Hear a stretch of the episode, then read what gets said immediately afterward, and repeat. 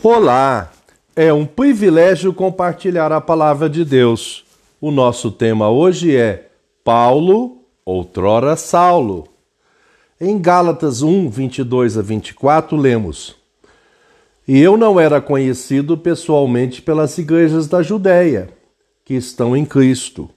Ouviam somente dizer: Aquele que antes nos perseguia, agora prega a fé que no passado procurava destruir e glorificava a Deus a meu respeito. Transformação e outrora, conforme o dicionário online de português disse, transformação, qualquer tipo de alteração que modifica ou dá uma nova forma a. E outrora, em tempos antigos, que aconteceu no passado, antigamente.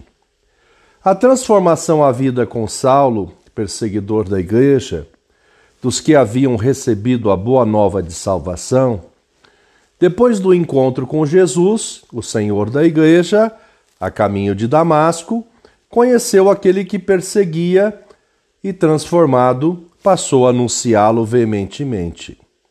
Tornou-se o apóstolo dos gentios. Lucas registrou nos Atos dos Apóstolos. Enquanto seguia pelo caminho, ao aproximar-se de Damasco, subitamente uma luz do céu brilhou ao seu redor. Ele caiu por terra e ouviu uma voz que lhe dizia: Saulo, Saulo, por que você me persegue? Ele respondeu: Senhor, quem é você? E a resposta foi: Eu sou Jesus, a quem você persegue. Mas levanta-se e entra na cidade, onde lhe dirão o que você deve fazer. Os alcançados pela graça salvadora de Jesus têm as suas vidas transformadas.